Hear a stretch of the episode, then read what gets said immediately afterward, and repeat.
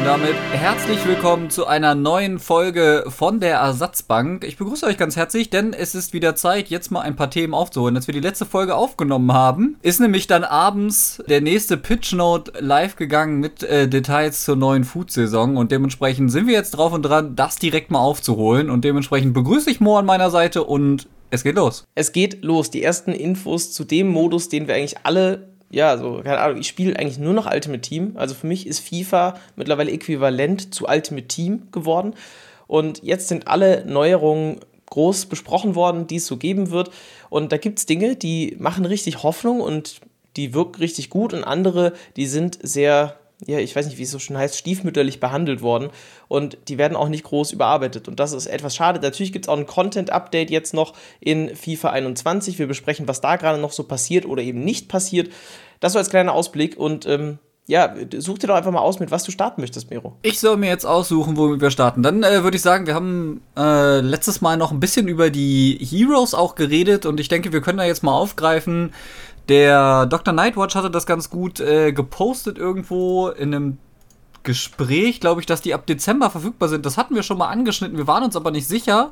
Er hat jetzt dazu ein äh, Bild geschrieben: Foot Heroes Item Untradable Available vom Dezember 1. Und ich gehe davon aus, dass das Teil der Vorbesteller-Edition ist. Jetzt ist halt die Frage, und das ist halt, bleibt weiter ein bisschen, ja, ein bisschen in der Schwebe werden alle Heroes erst ab Dezember kommen. Und werden alle Heroes untradable sein.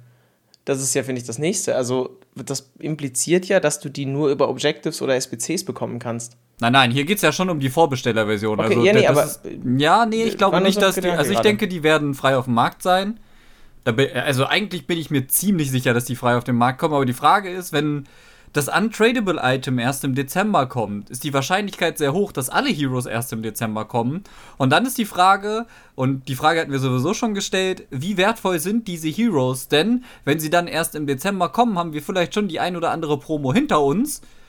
Und wir wissen, wie Promos gerne eskalieren in FIFA Ultimate Team und dann bleibt die Frage nach dem Mehrwert der Heroes, abgesehen von der Link-Funktion.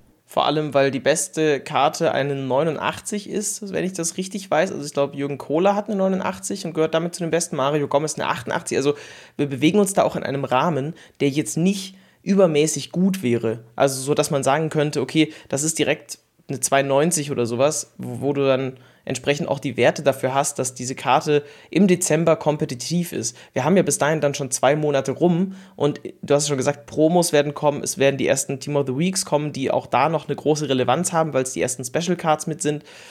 Und so ja, ist es ein sehr später Zeitpunkt, anstatt die vielleicht dann nach einem Monat schon drauf zu werfen. Also im November schon. Das wäre vielleicht der Zeitpunkt, wo man sagt, da bringt man die mit rein, macht irgendwie noch eine coole Promo drumrum mit coolem Content und so weiter ja, ist halt nicht so. Ja, die Frage ist doch auch, du sagst es richtig, die besten Karten sind 89, das sind die highest rated Karten, da ist zum Beispiel auch Abedi Pelé dabei oder ein äh, Ginola. Äh, verzeiht mir die schlechte Aussprache jetzt vielleicht an der Stelle. Fernando Morientes ist auch dabei mit einer 89. Ähm, man könnte doch auch hier über so einen etappenweisen Release mitunter nachdenken, sage ich mal. Denn da muss man ja auch dran denken, wir haben ja auch Heroes dabei, die 85 haben, 86.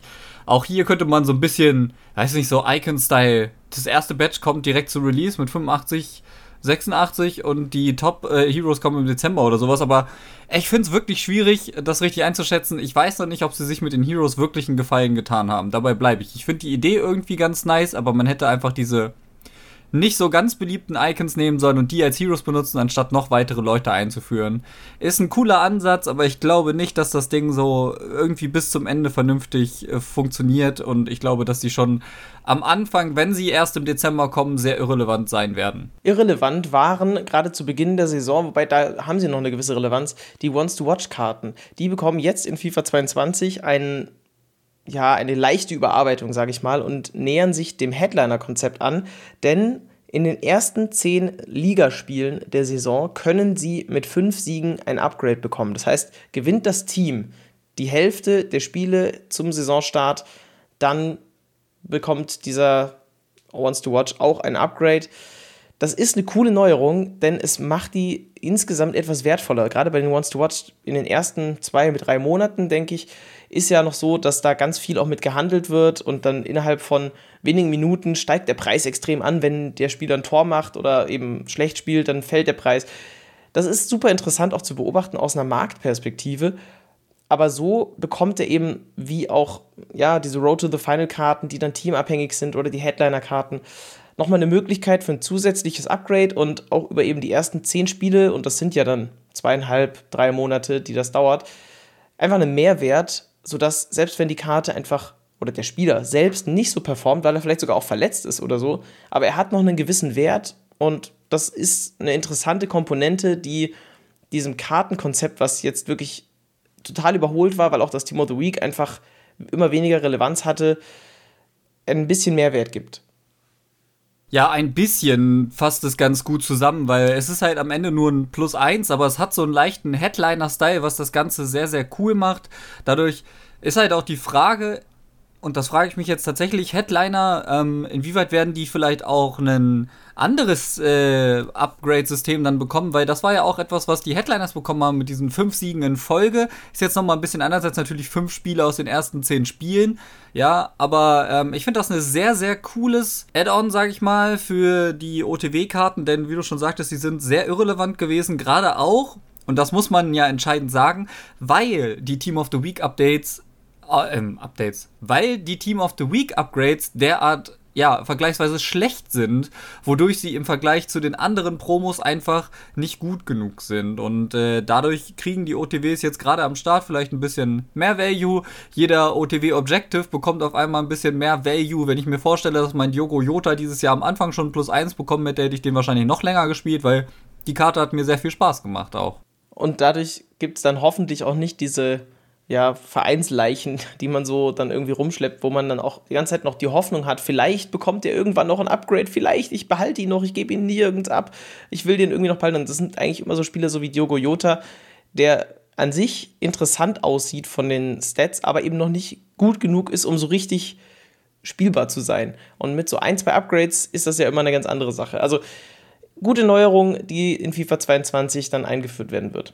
Eine weitere Neuerung, und wir schauen jetzt mal einfach mehr nach vorne als zurück gerade. Wir können noch mal so einen kleinen äh, Story-Abriss wie immer machen, was so in FIFA 21 noch passiert ist.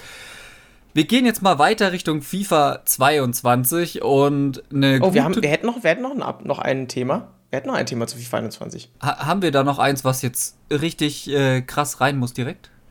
Ja, also ich würde jetzt einfach das noch kurz abhaken und sagen, dass wir jetzt die nächste große, in Anführungszeichen große Prime Icon Moments Karte haben, nämlich Viera. Und jetzt kann man sogar nicht mehr sagen, es ist Juli, sondern es ist August und es sind trotzdem noch 16 SBCs für Viera. Wir haben es schon vergangene Folge thematisiert.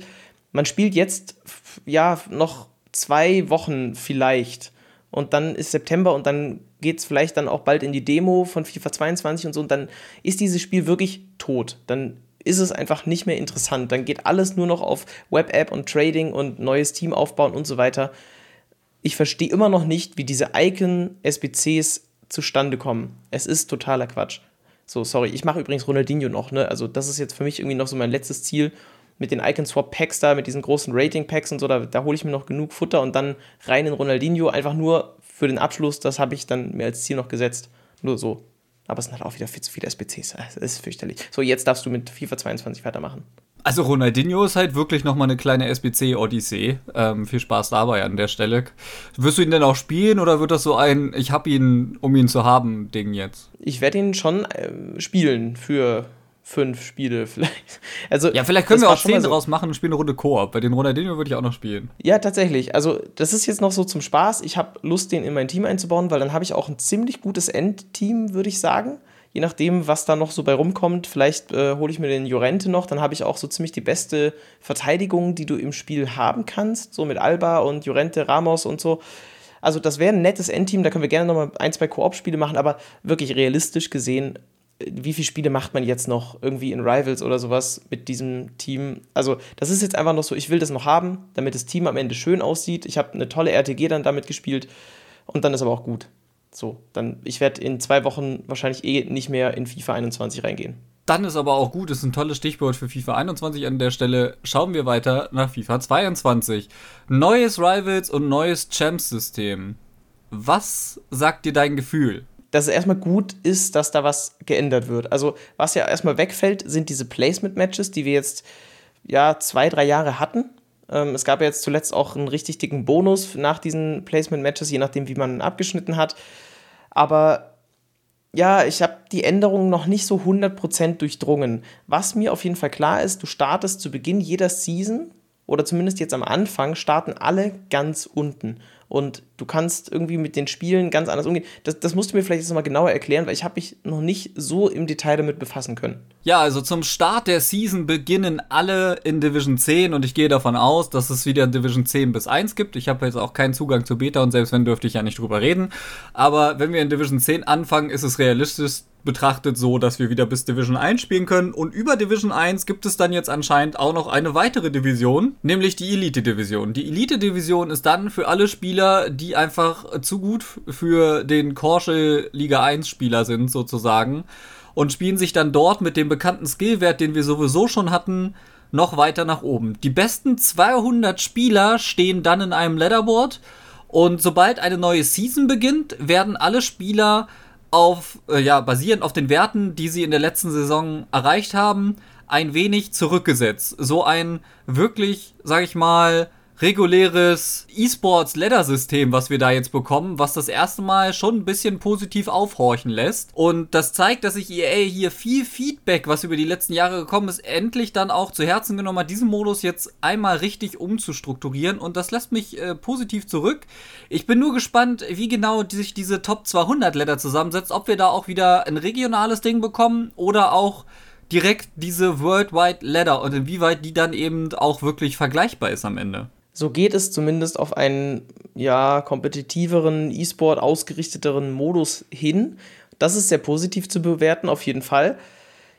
Ich bin noch nicht ganz sicher, wie mir das gefällt. Ich glaube, das braucht einfach so ein, zwei Wochen, bis ich mir das selber mal angeschaut habe, bis ich selber mal einige Spiele auch gemacht habe und dann kommt man ja auch so langsam rein, wie funktioniert das mit Rewards und so weiter, wie sind die Spiele insgesamt, also wie verteilt sich auch das Niveau weil ich habe eine Zeit lang Division 1 gespielt, so bei 2100, 2200 war, glaube ich, so das höchste an Skill-Rating auch dieses FIFA.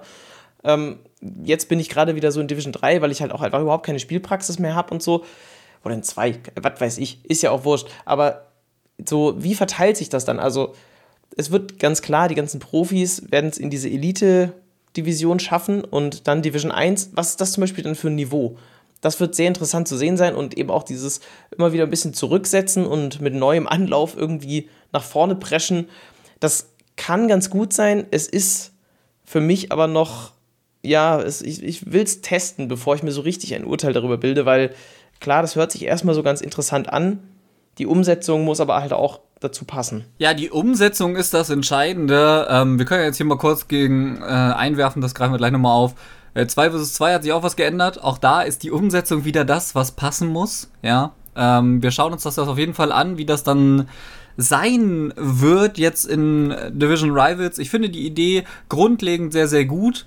Was daran aber eben auch anknüpft, und das ist etwas, was wir bisher über FAT Champions hatten, ist die FIFA Global Series, denn ich glaube, die wird jetzt eben nicht mehr am Ende durch die FAT Champions Weekend League bestimmt oder die FAT Champions Finals heißen die jetzt so, glaube ich. Bin ich richtig?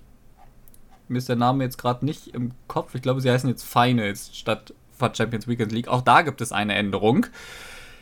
Das äh, wird also auch spannend zu sehen sein, wie das ganze Ecosystem sich da jetzt vielleicht dahingehend verschiebt, dass wir auf Rivals aufbauen. Und ähm, es gibt immer sechs Wochen lange Seasons, wenn ich das richtig verstanden habe. Etwa sechs Wochen lang dauert eine Foot-Saison hier bei äh, Division Rivals und danach wird dann eben zurückgesetzt und äh, wenn der Patch-Zyklus tatsächlich kleiner wird, vielleicht so ein bisschen wie angekündigt, dass sie ein Tool gefunden haben, um besser Dinge zu ändern, dann kann ich mir vorstellen, dass wir alle sechs Wochen eine ziemlich durchmischte Ladder durchaus sehen können, wenn sich die Meta hier und da sehr, sehr schnell verschiebt. Also FIFA 22 könnte ein sehr, sehr interessanter FIFA-Teil werden. So von der Zuhause-Spielperspektive auf jeden Fall. Wir warten natürlich dann auch gespannt auf die Global Series und was dann da wie geplant ist, denn da ist ja dann auch die Frage, wie wird dieses ja, Foot Champions System, also man kann ja dann eigentlich nicht mehr von der Weekend League sprechen, sondern wirklich von FUT Champions, Foot Champions. Wie wird das transferiert auf die Global Series? Also wie bist du verifiziert? Wie hast du diesen Status dann? Ähm, also reicht es da bei den Finals zu sein oder reicht das äh, da so und so weit zu kommen? Und wie kommst du am Ende auch zu diesen Ausscheidungsturnieren oder Qualifikationsturnieren für die richtigen Turniere, die dann hoffentlich auch wieder vor Ort stattfinden können? Das ist nämlich jetzt mit diesem veränderten System, finde ich, auch nicht mehr ganz so eindeutig. Ja, nicht mehr so eindeutig, aber ich denke, wer sich den Deep Dive zu Herzen nimmt, der wird hier äh, ganz gut abgeholt tatsächlich. Nochmal hier auch ein äh, Shoutout an EA. Richtig gute Deep Dive Notes hingelegt für das neue System. Nicht nur für das neue System, eigentlich für alles drumherum.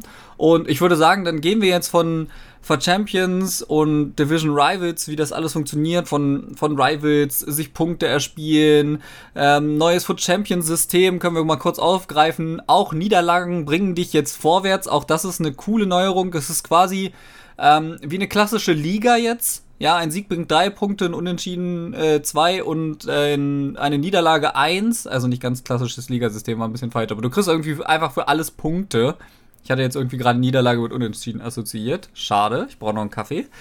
Aber das System sorgt dafür, dass du halt einfach für jedes Spiel in der FAT Champions äh, Weekend League, in diesen FAT Champions Finals, die immer noch am Wochenende stattfinden, belohnt wirst und äh, das finde ich eine gute Änderung.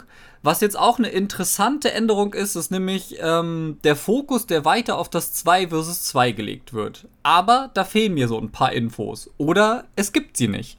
Denn Stand jetzt können wir uns mit random Spielern auf der ganzen Welt sozusagen, also natürlich aus der Region, wird das dann gematcht, zusammentun und online mit vorgefertigten Teams, also keiner bringt sein Team mit, sondern das sind vorgefertigte Teams, die auf aktuellen Spieler-Releases basieren. Das heißt, keine Ahnung, aktuelle Promos, wie jetzt äh, ist die Headliner-Promo rausgekommen, dann ist das Team mit drei, vier Headlinern gefüllt, Team of the Week-Spielern, äh, vielleicht auch ältere Promos. Daraus setzen sich dann die Teams zusammen. Du wählst eins von vier Teams aus und dann wird geschaut, dass jemand, der das ähnliche Team gewählt hat, ähm, oder das gleiche Team gewählt hat, mit dir zusammen in ein Match gegen Gegner geschmissen wird, die auch dasselbe Team gewählt haben. Äh, ich weiß nicht, ob ich den Ansatz mag. Ich fände es geiler, wenn ich jetzt sagen könnte, okay, ich lade Mo ein, bewusst, und wir spielen vielleicht auch mal bewusst gegen andere zwei. Sowas wie in der VBA, dieses Davis Cup-Format. Wir wissen nicht, ob das so geht. Stand jetzt gibt es auf jeden Fall die Möglichkeit, Leute, die keine aktiven FIFA spielenden Freunde haben, können jetzt auch Koop spielen. Tatsächlich ist genau das die Sache, die alle wollen, dass du nämlich 2 gegen 2 Invites machen kannst und ganz bewusst A und B spielen gegen C und D, aber so ist es nur randomisiert und auch eben nicht mit den eigenen Teams. Ich finde diesen Ansatz irgendwie cool, aber ich hätte mir gewünscht, dass du sowohl die Option hast, mit so einem vorgefertigten Team zu spielen, als auch mit einem eigenen Team und dass dann vielleicht der Gegner dasselbe Team einfach erhält. Also, weißt du, dass ich halt ein krasses Team habe und der Gegner bekommt einfach genau das, dasselbe Team dann zur Verfügung gestellt oder sowas. Das wäre tatsächlich nett. So ist es halt jetzt so die halbe Strecke irgendwie nur, die du machen kannst, weil, ja, ist halt irgendwie Quatsch. Ich hätte mir zum Beispiel auch gewünscht, jetzt für FIFA 21, dass du in den normalen Friendly Sits sowas wie Icon Swaps oder so auch zu zweit erspielen kannst. Ja, das ist irgendwie dann halt nicht möglich. Und das ist sehr schade, weil gerade so Silber Lounge oder sowas, das hätte richtig Spaß gemacht mit einem Freund zusammen. Silver Lounge generell bester Modus überhaupt. Auch jetzt nochmal eine krasse Karte bekommen hier mit dem Martinelli, der einfach übertriebene Werte hat für eine Silberkarte. Aber äh, das wäre der Modus gewesen, mit dem ich mit Kumpels gezockt hätte. Zu zweit, Friendlies, einfach spielen, Spaß haben mit einem coolen Team. Und dass sowas nicht geht, ist wirklich sehr schade, weil das nimmt ganz, ganz viele Möglichkeiten, Spaß mit diesem Spiel zu haben. Ja, wie gesagt, also ähm, bis jetzt steht es da nur so drin, dass es halt eben dieser Random-Faktor ist. Ich gehe aber mal davon aus, dass sie es wahrscheinlich auch ziemlich sicher angekündigt hätten, wenn wir jetzt ein klassisches 2 gegen 2 geschaffen hätten. So ist es wirklich schade, weil du hast recht, ähm, da fehlt einfach ein Feature vielleicht. Ja, man weiß noch nicht, woran es liegt. Ne? Also wir wissen nicht, wa warum sie es nicht einfügen oder vielleicht auch nicht, warum sie es nicht einfügen können. Das ist ja vielleicht auch die Frage. Man muss es einfach jetzt hinnehmen was mir halt als Feature noch so ein bisschen fehlt, ist die Tatsache, meistens spielt man Koop, weil andere Leute in dem eigenen Team äh, Spieler ausprobieren möchten. Wie ich jetzt zum Beispiel sage, ich würde auch gerne mal, wenn du den Ronaldinho spielst, auch mit deinem Ronaldinho spielen. Und warum kann man nicht als Option angeben, eigenes Team und äh, Team von anderen Spielern nutzen? Ja, so dass quasi, du hast die vier vorgefertigten Teams zur Auswahl und du hast die Möglichkeit, Option 6, äh, 5 und 6, mein eigenes Team oder das Team desjenigen, der gerade auch mit eigenem Team sucht, mal auszuprobieren. Dadurch äh, hast du die Möglichkeit, fremde Taktiken auszuprobieren. Du hast die Möglichkeit, andere Spieler vielleicht zu spielen, die du dir selbst nicht leisten kannst oder da hat jemand die ultra geile Teambauidee und du hättest die Möglichkeit, das zu machen. Stattdessen wir, bekommen wir wahrscheinlich wie bei äh, Squad Builder Battle so präsentierte Teams oder ja, das ist zum Beispiel eine interessante Frage. Wird es vielleicht so Teams, werden es vielleicht so Teams werden, die äh, von anderen Spielern aus aller Welt dann genommen werden und präsentiert werden? Dann hast du ja so das Feature als Hälfte so. Wir haben ja bei Squad Battles immer wieder Teams von Menschen überall auf der Welt, die da präsentiert werden. Und ist halt die Frage, wie sie das Ganze einbinden werden. Da bin ich wirklich gespannt. Stell dir mal vor, wie cool das wäre. Du gehst in so ein Spiel rein und du weißt nicht, was der Gegner für ein Team hat. Und du nimmst aber, also du kannst dich dann entscheiden, spielst du dein eigenes Team oder das Team des Gegners, ohne aber zu wissen, mit was für einem Team dein Gegner spielt. Und dann musst du mit dem Team sozusagen klarkommen. Das wäre tatsächlich auch sehr lustig, finde ich. Für so Friendlies und einfach so für Randomness. Und dann spielt er mit, keine Ahnung, irgendeinem. So super kreativen Team und dann musst du irgendwie selber gucken, okay, ich habe jetzt eine Minute Zeit, hier irgendwie Anpassungen zu machen oder sowas. Das wäre schon irgendwie witzig. Auf jeden Fall. Also, das fände ich eine durchaus interessante Idee, weil das ja einen auch immer wieder ein bisschen vor Herausforderungen stellt, so wie das dann eben am Ende in Draft ist. Du hast eine vorgegebene Formation, da könntest du jetzt nichts ändern, aber du musst dich da auf völlig neue Gegebenheiten einstellen. Weil es wäre ja auch fair, weil beide ja mit demselben Team dann spielen. Der eine weiß halt nur nicht, was der andere dann irgendwie hat. Also das, da stelle ich mir coole Sachen vor. Scheinbar wird es aber eben nicht so sein. Ich kann mir vorstellen, dass das ja so wie bei Squad Battles ist mit so diesem, wir nehmen ein Feature, was wir schon haben und packen es jetzt halt einfach noch in diese Friendlies rein. Wäre ein bisschen schade drum. Aber es ist nun mal so, wenn wir aber über Squad Battles reden, dann können wir auch darüber reden, dass Draft, Squad Battles und Friendlies in, an sich gar nicht groß verändert werden. Und das ist schade, weil gerade so der Draft ja eigentlich jetzt seit FIFA 16, ich glaube, da wurde er eingeführt, eigentlich gar keine Überarbeitung bekommen hat. Da wäre noch viel Potenzial, gerade auch was so die Kartenauswahl angeht. Ich sage es immer wieder, diese eine Silberkarte, die man meistens im Draft bekommt, die, die ist totaler Quatsch, die macht hier überhaupt keinen Sinn, weil die spielt niemand, die braucht man auch überhaupt nicht. Das ist einfach eine Niete, eine Karte, die man irgendwie nicht benutzt. An sich müsste der Draft bessere Spieler insgesamt rausbringen. Und das nächste ist ja auch, dass der Draft von den Rewards überarbeitet werden müsste. Es müsste irgendwie da müsste irgendwas mal wieder passieren, dass es interessanter ist. Wir hatten jetzt in FIFA 21 mit diesen Draft-Tagen, mit der SBC, die für 14 Tage da war, mit den Draft-Tokens. Das war so auch eine Möglichkeit, diesen Draft interessant zu machen, spaßig zu machen. Jetzt mit den ganzen Endgame-Karten, da war nur ein bisschen wenig Rotation. Ich habe eigentlich über dasselbe Team gespielt, mit denselben Ikonen, mit denselben Spielern so. Ein bisschen langweilig, aber so grundsätzlich ein cooler Ansatz, diesen Modus wieder zu beleben. Und das müsste aber eigentlich von Anfang an so sein weil es ist halt echt lame sonst. Ja, der Modus an sich ist jetzt seit vielen Jahren sehr, sehr unverändert und äh, es ist wirklich schade, dass wir jetzt hier keine Deep Dive Notes dafür bekommen haben und wahrscheinlich auch keine bekommen werden, denn sie wären ziemlich sicher Teil der Foot 22 Pitch Notes gewesen, ja.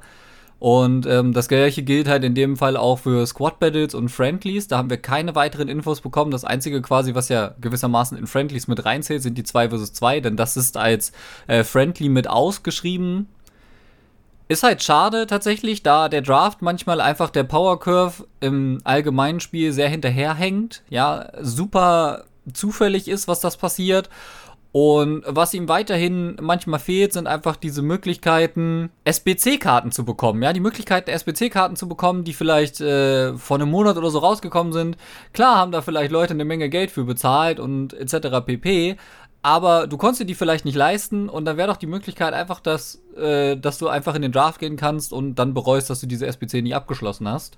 Aber ich glaube, alle wissen, was ich meine. Es ist ein bisschen, der Draft ist halt sehr eindimensional in vielen Punkten und das ist sehr, sehr schade. Das beschreibt wundervoll. Gerade SBC-Karten wären eine Neuerung, die dem Ganzen sehr gut tun würden. Eine Neuerung, die übrigens auch sehr, sehr gut ist, man kann Jubel ausschalten. Also gerade auch auf der PS5 nerven mich manche Jubel unglaublich sehr. Teilweise wird ja ganz am Ende in der 90. Minute triffst du, dann wird ja auch so ein mega Jubel-Sequenz-Ding getriggert boah, also ich weiß nicht, ob ich das die ganze Zeit anschauen will. Jetzt gibt es in FIFA 22 die Option, das einfach auszublenden. So wie ich es verstanden habe, konzentriert sich dann die Kamera sozusagen, das muss man sich halt so denken, auf die eigenen Spieler. Das heißt, man sieht einfach nur enttäuschte Gesichter. Ich weiß nicht, ob das besser ist, aber jedenfalls umgeht man damit dann die ganzen Provokationsjubel, die der Gegner macht und bin gespannt, wie sich das auswirken wird, weil natürlich das ein bisschen zum Spiel dazugehört hat, gerade auch so dieses Weekend League Feeling, das war eben auch das Schwitzige mit dem Schuschjubel auf den Gegner zuzulaufen, auf die Kamera oder so oder diese dummen Tänze zu machen, das gehört halt irgendwie dazu. Hat ja auch so ein bisschen die Parallele zu Fortnite mit den Tänzen und so weiter, finde ich, aber offensichtlich wird es nicht mehr gehen wenn man es ausstellt. Ja, ich finde das tatsächlich auch eine ganz nette Neuerung. Vor allen Dingen kann ich die Leute dann halt auch einfach mal machen lassen, ohne dass mich das irgendwie ansatzweise äh, berührt. Ich weiß nicht, ob es ganz zu der äh, Positive Play-Attitüde passt, dass man dann nur enttäuschte Gesichter sieht, wie du gerade so schön gesagt hast. Vielleicht hätte man auch einfach jubelnde Fans nehmen können, ja, statt dass man auf das eigene Team schaut, weil das ist nach den meisten Gegentreffern nicht immer unbedingt positiv drauf. Ich meine, klar will man jetzt nicht unbedingt die jubelnden gegnerischen Fans sehen, aber sind wir mal ehrlich, das ist äh, vielleicht immer noch eine angenehmere Sichtweise als eben komische, ja, äh, komische Jubel, die die Gegner abreißen können. Also von daher finde ich das in Ordnung.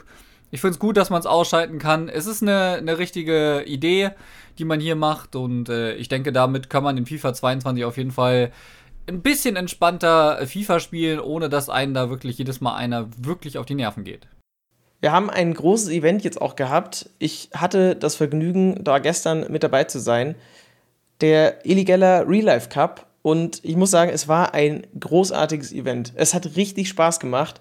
Ich denke, du hast auch ab und zu mal reingeschaut. Ich habe zumindest den einen oder anderen Tweet von dir gesehen. Es war ein sehr erfolgreiches Event, wenn ich das so von den Zahlen her gesehen habe. Es waren so durchschnittlich 100.000 Zuschauer. Es war eine halbe Million Unique Viewers, äh, 140.000 zum Finale dann also wirklich, da, da wurde richtig was abgerissen. Das fußballerische Niveau, muss man dazu sagen, war wirklich gut. Ich hätte nicht gedacht, dass da so ein klasse Niveau bei rumkommt. Klar, da waren jetzt auch der ein oder andere Profi oder Ex-Profi dabei. Panewitz, Grüße gehen raus. Äh, wirklich ein klasse Spieler, der natürlich ein bisschen Übergewicht hat. Und übrigens, da ist ja so das Meme, man hat Fußball Deutschland nicht durchgespielt, wenn man nicht mindestens eine Kevin Panewitz-Doku auf YouTube angeschaut hat der Typ, klasse Typ, super netter Mensch und äh, klasse Fußballer. Das hat richtig Spaß gemacht. Ich hätte es ihnen so gegönnt, wenn sie das Finale noch gewonnen hätten. Auch Niklas Neos habe ich mehrfach schon auch äh, ihm persönlich gesagt. Ich fand das ein richtig klasse Kicker. Natürlich bei Elias im Team, da war auch einiges dabei. Riyad hat richtig gut gespielt. Ähm, Lefty hat auch eine richtig klasse Bude geschossen. So, da ist wirklich das hat, das hat richtig Spaß gemacht zuzuschauen und vor Ort zu sein. Es war toll, auch mal wieder so dieses Event-Feeling zu haben mit Leuten, die einfach nur da sind, um auch Spaß zu haben. Die ganzen Influencer, Content Creator und so weiter, Fußballprofis. Also Mocky war zum Beispiel auch da. Super klasse Event. Wie hat es denn im Stream gewirkt? Weil da hatte ich ja überhaupt keinen Einblick drauf.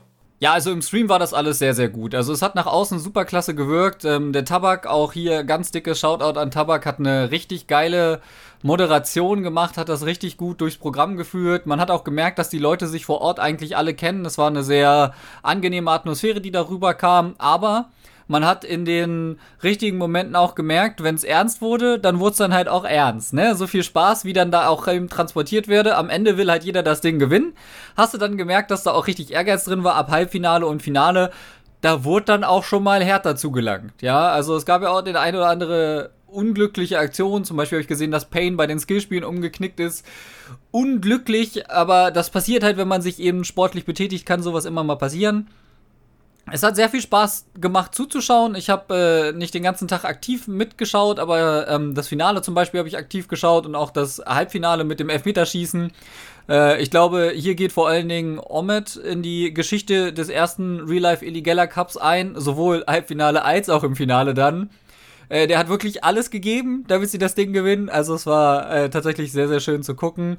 Äh, wobei ich immer noch sagen muss, dass Niklas Rasek für mich mit die beste Leistung im Tor abgeliefert hat, auch wenn Omid natürlich am Ende, muss man sagen, durch das Elfmeterschießen und Co. deutlich nachgelegt hat. Ja, das schlägt die gleiche Kerbe. Das fußballerische Niveau war überraschend gut. Also wirklich, so durch die Bank weg. Es gab so das ein oder andere Team, das ist ein bisschen abgefallen, aber es, hat, es war einfach wirklich schön. Und ich hoffe, dass das nochmal passiert und dann vielleicht sogar nochmal ein bisschen größer ist. Es gab ja noch ein paar Dinge, die geplant waren. Eli hatte da ein paar Sachen auch angekündigt die er gerne umgesetzt hätte, beziehungsweise auch die andere gerne mit umgesetzt hätten. Ich bin mir sicher, dass das ein Format ist, das Zukunft hat, wenn es wieder so produziert ist. Es war insgesamt eine sehr runde Sache und ich denke, da kann man ein klares GG rausgeben. Übrigens auch Mo Oba, der äh, phasenweise äh, wirklich gezaubert hat. Ja? Auch ein, ein klasse Typ auf dem Fußballplatz. Nicht nur, und der ist äh, Weltmeister, ne? Hier in FIFA. Noch. Also, Rekordweltmeister sogar. Ja, also wenn ihr euch auf jeden Fall da noch mal ein bisschen berieseln lassen wollt, es gibt richtig, richtig geile Fotos, äh, die gemacht wurden, unter anderem auch eben äh, von Scio Design. Da könnt ihr mal auf Twitter oder auf Instagram vorbeischauen. Eli hat auch Bilder gepostet.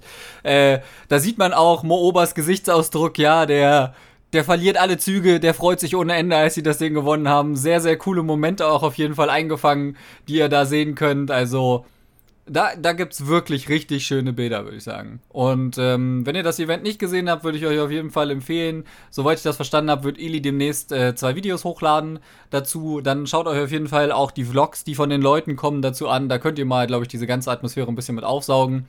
Das Event sollte man, wenn man in der FIFA-Szene unterwegs ist, vielleicht auch einfach mal mitgenommen haben, um zu sehen, wer sich da alles so getroffen hat. Dann haben wir jetzt noch Kurzmeldungen zum Abschluss der Folge. Zum einen, ähm, ja, einen interessanten Transfer von, äh, ja, That's Football, beziehungsweise mittlerweile äh, That's vorbei, keine Ahnung. Okay, der war echt, nee, der war nix, aber That's Football ist weg vom Fenster und ähm, Möbus, äh, ich, ich kann immer seinen Namen nicht richtig aus. Oberfemi Möbus oder so. Ist das richtig gewesen? Oberfemi Möbus, ja, ist jetzt nicht wirklich so ein komplizierter Zungenbrecher. Kennst du nicht mehr nee, Oberfemi Martins von Wolfsburg? Ja, doch, irgendwie, also gut, ist ja wurscht. Jedenfalls, der ist jetzt äh, neu im Team von B360. Ja, da gab es ja die schöne Geschichte, er hatte eigentlich ewig verlängert bei That's Football und ja, jetzt sind die halt weg und dann hat er ein neues Team. So, okay, gut. Äh, also, also so wir, genau, wir lassen das einfach mal so stehen. Wir wissen nicht, was mit That's Football ist. Es waren ja auch noch andere Spieler dabei. Hasso, äh, Furkan zum Beispiel, also Furky Plays war dabei. Äh, das Team selbst hat auf Twitter und auf sonstigen Kanälen keine wirkliche Interaktion mehr gezeigt. Es kamen auch bei Möbus im Chat schon mal Fragen so auf, was ist denn mit dem Team? Weil man hört nicht mehr so viel. Die hatten ja auch einige coole äh, Cups und sowas gemacht und ähm, da gab es dann halt auch immer nicht wirklich so eine Reaktion zu. Ich, ich lurk da manchmal noch beim Überfilmi Möbus, der äh, hat ja weiterhin sehr viel Late-Night-Action mitunter am Start und äh, dann habe ich das so ein bisschen mitbekommen und er hat jetzt eben ein neues Team, das heißt, That's Football scheint so zu sein, dass, ähm, ja, eben das nicht mehr da ist und deswegen ist Möbus jetzt zu einem neuen Team gewechselt. B360 Esports verstärkt sich als aktueller DFB-Pokalsieger natürlich damit sehr stark, muss man sagen. Das äh, würde ich erstmal sagen, bleibt abzuwarten, denn wir wissen ja noch nicht, wie dieser neue FIFA-Teil dann läuft. Ein weiterer Wechsel, der ein bisschen mehr Furore hatte, war der von Messi zu Paris Saint-Germain. Das ist jetzt mittlerweile schon seit einigen Tagen in trockenen Tüchern. Das wird die interessanteste Once-to-Watch-Karte die wir, glaube ich, bislang hatten. Es gab noch keinen Messi End of an Era. Leider, leider, leider. Ich hoffe, dass die noch kommt, weil es gibt nur jetzt die Möglichkeit, den noch als Barcelona-Spieler End of an Era noch zu bringen. Und das wäre schon eigentlich knapp, weil eigentlich ist er jetzt schon Paris-Spieler. Also, das wäre jetzt eine knappe Kiste, wäre aber noch irgendwie ein cooler Abschluss für dieses FIFA-Jahr. Wäre auch eine Karte, die ich mir dann holen wollen würde, auch wenn die wahrscheinlich sehr teuer sein würde. Aber egal. Das ist fix und dann noch eine wirklich sehr traurige Nachricht, nicht nur aus Bayern-Perspektive, sondern auch aus Sicht des deutschen Fußballs. Der Bomber der Nation, Gerd Müller, ist leider verstorben und das ist eine sehr traurige Nachricht. Er hatte ja sich sehr lange schon auch zurückgezogen, weil er ja sehr stark an Demenz erkrankt ist.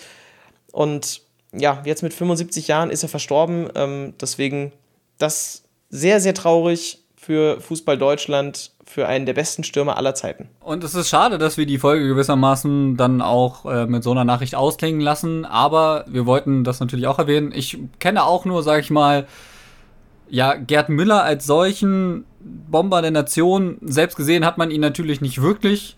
Ähm, es ist trotzdem einfach eine Lichtgestalt des deutschen Fußballs.